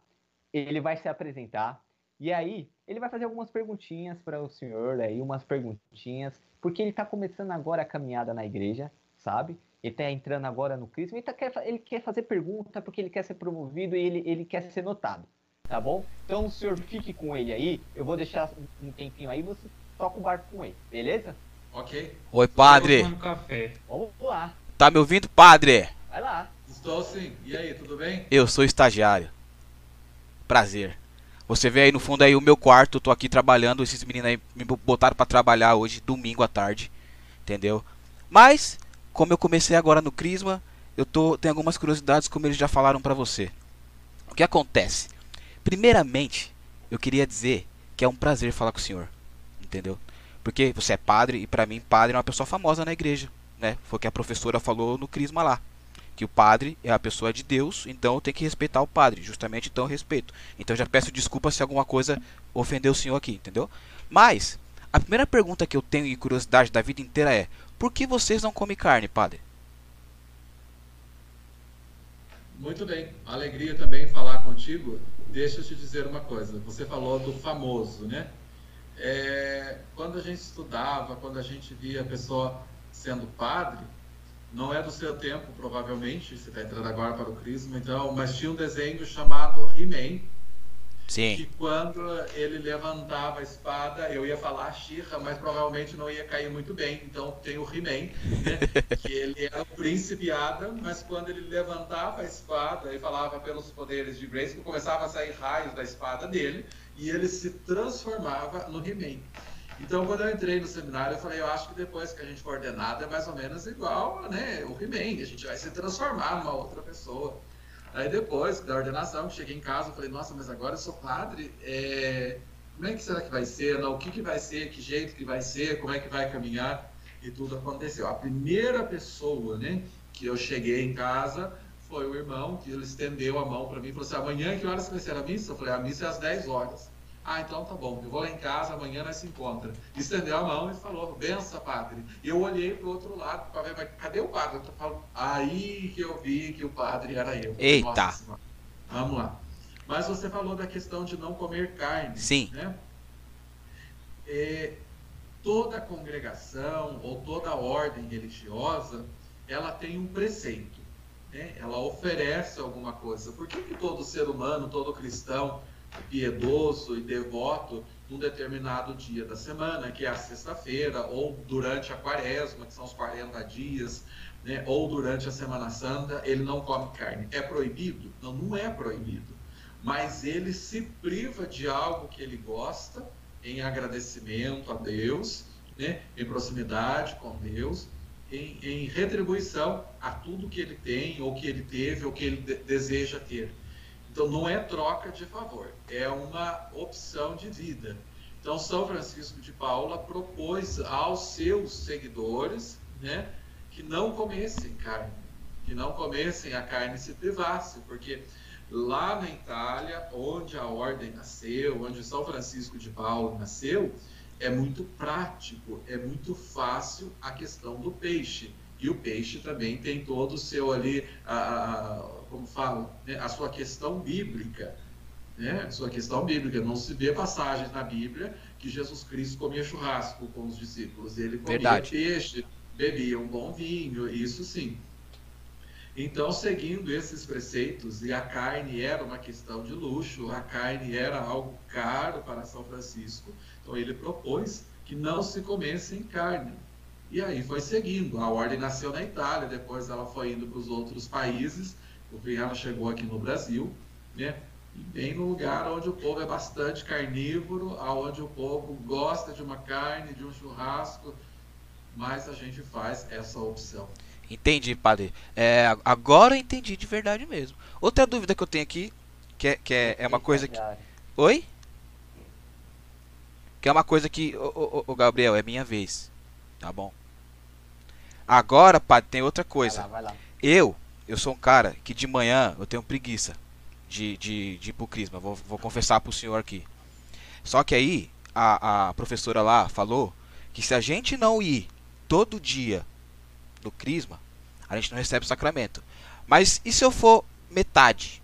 Se eu for uma semana só ou três dias, eu posso receber o, sacramento assim tranquilamente, sem, sem coisa? Olha, eu posso fazer, dar só um exemplo bem simples, Hum. que dependendo do que você me falar, você vai ter a resposta. Tá bom, Entendeu? Vamos dizer, você está bem de saúde, né? tô, graças a Deus.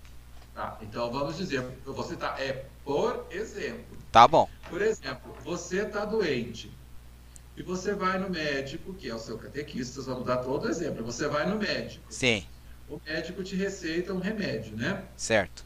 Fala que você, para você ficar bem, você tem que tomar o remédio durante um determinado tempo. Justo. Se você tomar esse remédio por tempo limitado, ao qual você mesmo pôs, você vai ficar curado? Não vou, padre. Então eu acho que está respondido. Olha só. Viu? Eu sabia que tinha coisa. Já, já que o senhor falou de, de, de médico, e eu falei de, de. Não lembro. Aqui tem outra pergunta. Nesse, nesse momento que a gente vive, que a gente sabe que não é um momento legal, que é o do Covid, que a gente tem que ficar afastado e tudo, tudo mais, não pode mais ir pro Crisma, não pode fazer essas coisas. E a professora falou lá que tem a confissão, né? Eu fiz primeira comunhão já, padre, então eu tive que me confessar. E eu sei que, que esse ato exige uma proximidade entre o padre e, e a pessoa que está né, buscando o sacramento. Como que fica nesse momento? Eu preciso me confessar. E não posso porque tem que obedecer a quarentena, o distanciamento social. Como que eu faço? Sim. Também tem aquela famosa expressão: cada caso é um caso. Né? Sim.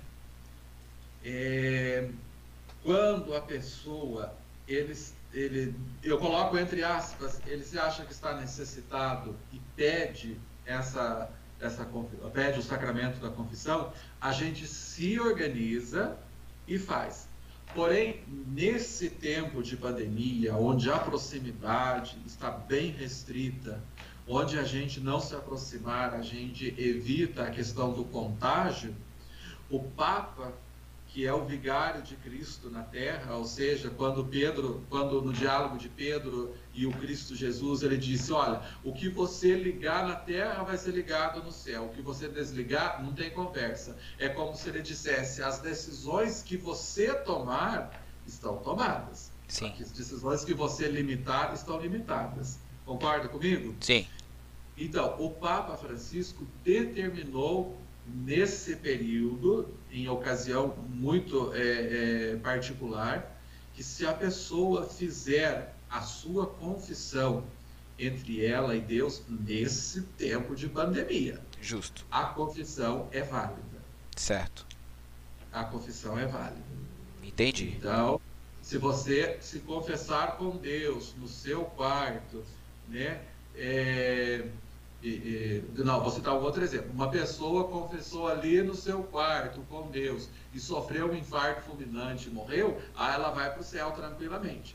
Entendi. Agora, se ela confessou e dois dias depois já acabou a quarentena e ela não morreu, ah, mas eu já confessei com Deus. Aí eu, eu não saberia dizer, porque até hoje eu nunca morri, mas um dia a gente vê como é que fica as coisas. Entendi, padre. Eu tô acabando já, gente aí que tá organizando, eu já tô acabando. Não vou demorar muito, tá bom? Coisa, coisinha simples, coisinha papo reto. Ó, outra por pergunta. favor, né? Desculpa, ô, ô, Gabriel. Outra pergunta, padre, que é coisa, coisa simples.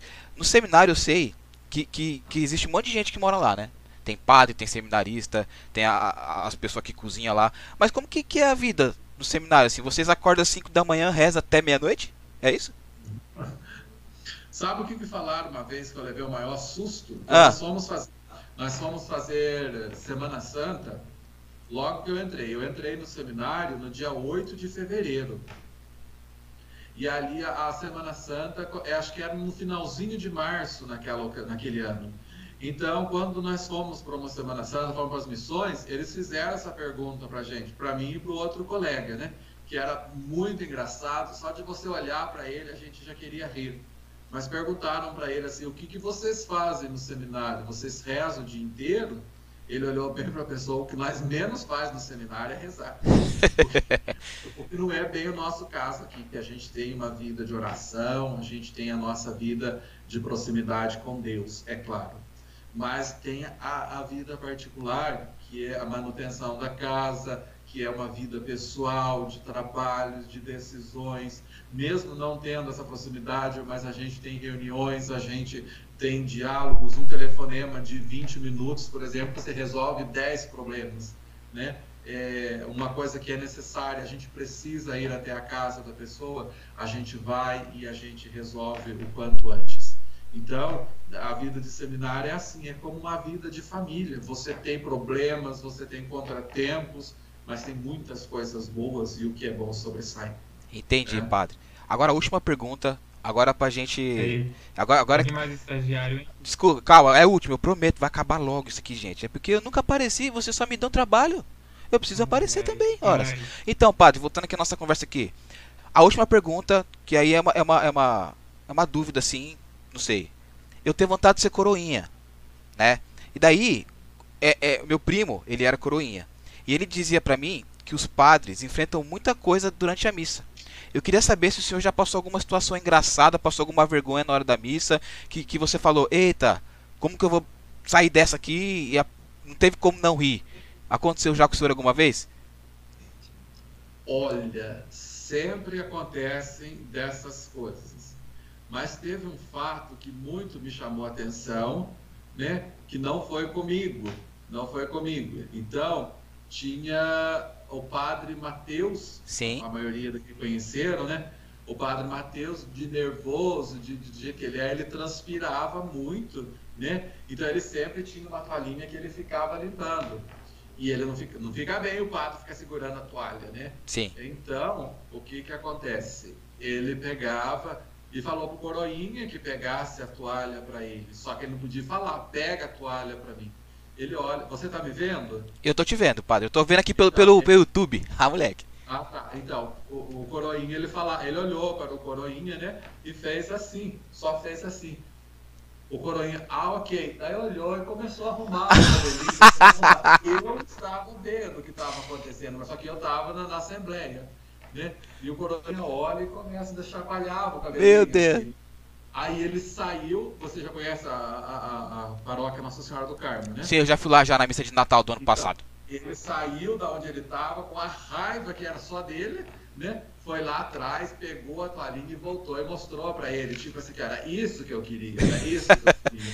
E voltou. Então, depende. Às vezes você fica esperando. O coroinha tem que trazer o cálice, tem que trazer a âmbula, né? Para o padre usar, que são os vasos sagrados.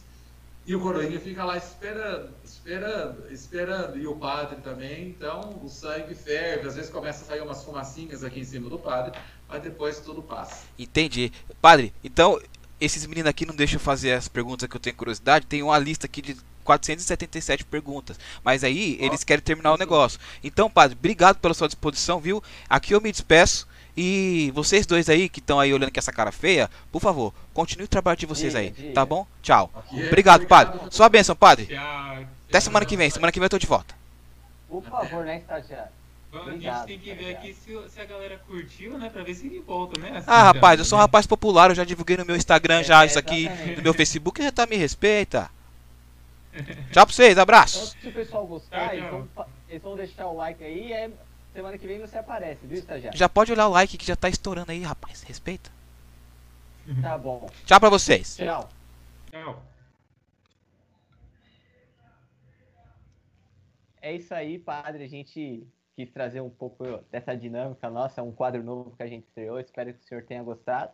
E a gente vai se encerrando por aqui, nossa, uh, nosso encontro. Espero muito que o senhor tenha gostado. Espero que é, possa, foi, espero que esteja sendo uma tarde bacana, porque acho que muita gente conseguiu tirar dúvida, a gente conseguiu conversar sobre muitos assuntos, né? Demos risadas, se emocionamos aqui, né, padre? Acho que foi muito bacana.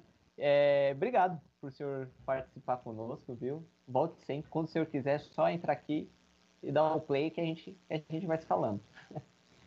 E aproveitando também, fazendo uma última pergunta, é, padre, qual ensinamento, qual mensagem o senhor leva para os jovens, para a sociedade neste momento tão difícil? E queria agradecer aqui também já a presença de todos que estiveram com a gente. É, eu vi bastante Crismanto comentando aqui que se identificou com o estagiário, né, que sempre teve essa vontade de fazer essas perguntas para o padre, é, só faltava a oportunidade e gostaram aqui, viu? Mas aproveitando a pergunta, padre, queria agradecer já o momento, a presença do senhor por estar aqui conosco, por topar essa ideia meia doida da gente. Mas é, o que, que o senhor deixa assim para nós de mensagem? Olha, é, em certas vezes na vida, às vezes conversando, às vezes brincando, a gente fala assim, principalmente quando é uma ocasião de raiva, onde todos os palavrões que a gente conhece, eles estão todos ali alinhados em ordem alfabética para a gente falar. O que, que a gente fala? Brincando, né? Ah, meu Deus, dai-me paciência, porque se me der força, eu fervo na cacetada, né? Então a gente fala isso. O que a gente pode pedir a Deus nesse tempo é, é algo difícil, mas é a questão da paciência. Né? Não existe nada melhor na vida do que um dia após o outro. E a gente só vai é, conviver com isso tendo paciência e sendo perseverante, sendo perseverante. Então, a paciência e a perseverança ela é uma virtude na nossa vida. E a gente tem que procurar essa virtude, procurar nutrir. A gente tem essa semente dentro de nós. Às vezes, a nossa atitude, o nosso dia a dia não deixa ela florescer, mas que ela tem, ela tem. Então, eu peço a todos que se deixem levar pela humildade e pela perseverança, na esperança de que dias melhores estão por vir e mais do que isso, já devem até estar chegando. Meu agradecimento a toda a equipe do Prisma por todo esse trabalho, por toda essa correria. Eu acho que a nossa paróquia, vocês talvez não saibam, né? Aqui estão os coordenadores de Crisma, ah, estão vocês aí, os demais catequistas, pessoas que nos acompanham. É, talvez vocês não saibam disso, mas vocês são muito referência, porque paróquias estão mandando né, é, mensagens pedindo que a gente possa, como fala, é, conversar com outros padres para que tivesse essa mesma dinâmica também na paróquia deles. Inclusive perguntaram aqui quando o senhor vai ser transferido para trazer essas coisas por aqui. Falei, olha, tão já, eu acho que não vai ser não. Por enquanto, eu acho que a gente está por aqui como diz Santa Teresinha, devo florescer onde Deus me plantou. Por enquanto, a gente está plantado por aqui. Vamos dar um pouco de flores, um pouco de frutos por aqui. E, e, e valendo disso, né, brincadeiras à parte, mas o povo tem gostado muito, povo tem falado, e isso daí é fundamental para vir para a gente. A gente fica muito agradecido. Se, se eu encontrei dificuldade, e, com certeza ainda vou encontrar dificuldades nessa questão de, de ser um pároco, ou até mesmo vigário, porque para nós ali eu acho que os três são párocos e os três são vigários, e os três encontram dificuldades em todo momento, em todo instante. Mas com certeza a gente encontra coisas boas, que são pessoas criativas, pessoas com ideias, bons coordenadores, que são braço direito e braço esquerdo do padre numa paróquia dessa. Isso daí a gente leva para toda a vida, aonde quer que a gente esteja, né, aonde quer que a gente vá. Certo? Deus lhe pague a todos Maravilha. vocês. Deus continue abençoando e dando essa dinâmica de ideias a vocês para que a pastoral possa também crescer, florescer e dar frutos.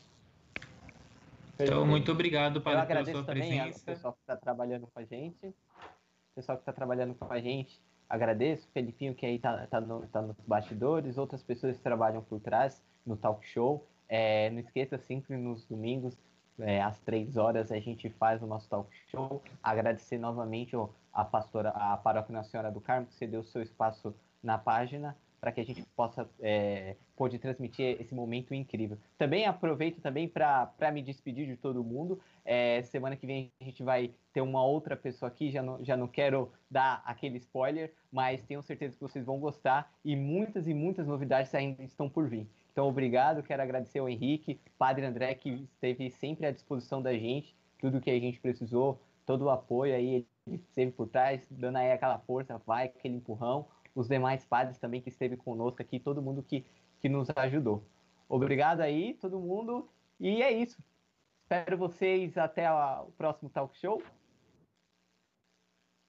Henrique, tem alguma coisa? Não, só agradecer, eu só queria pedir a bênção do nosso padre André e agradecê-lo mais uma vez. Por favor. Tá certo, então. Deus lhe pague infinitamente por tudo que fizeram, que Deus continue a abençoá-los principalmente nesse dia da Santíssima Trindade, né? Coloquemos-nos sempre diante de Deus, sempre com o sinal da nossa fé, porque tudo que vier para cada um de nós, a gente aceita e a gente com certeza tira um proveito com isso. O Senhor esteja convosco, Ele está no meio de nós. Abençoe-vos, Deus Todo-Poderoso, Pai, Filho e Espírito Santo. Amém. Vamos em paz e que o Senhor nos acompanhe. Né? Obrigado. Né? Amém. Obrigado, ah, viu, padre? Graças a Deus. Detalhe, graças rapidinho. Ó, daqui a pouco, daqui, daqui, a pouco tem a missa aqui na página. Então você que está assistindo pela página, toma um cafezinho, se ajeita que depois já vai começar a missa. E aqui na descrição do YouTube tem a, a, o canal da Paróquia Nossa Senhora do Carmo. Então, quando for às 5 horas da tarde, você vai copiar o link que está aqui embaixo no YouTube e vai acompanhar. E você que está assistindo pela página aí da paróquia, só esperar daqui a alguns minutinhos que a gente já inicia a nossa Santa Missa. Obrigado a todos e até mais. Tchau, tchau.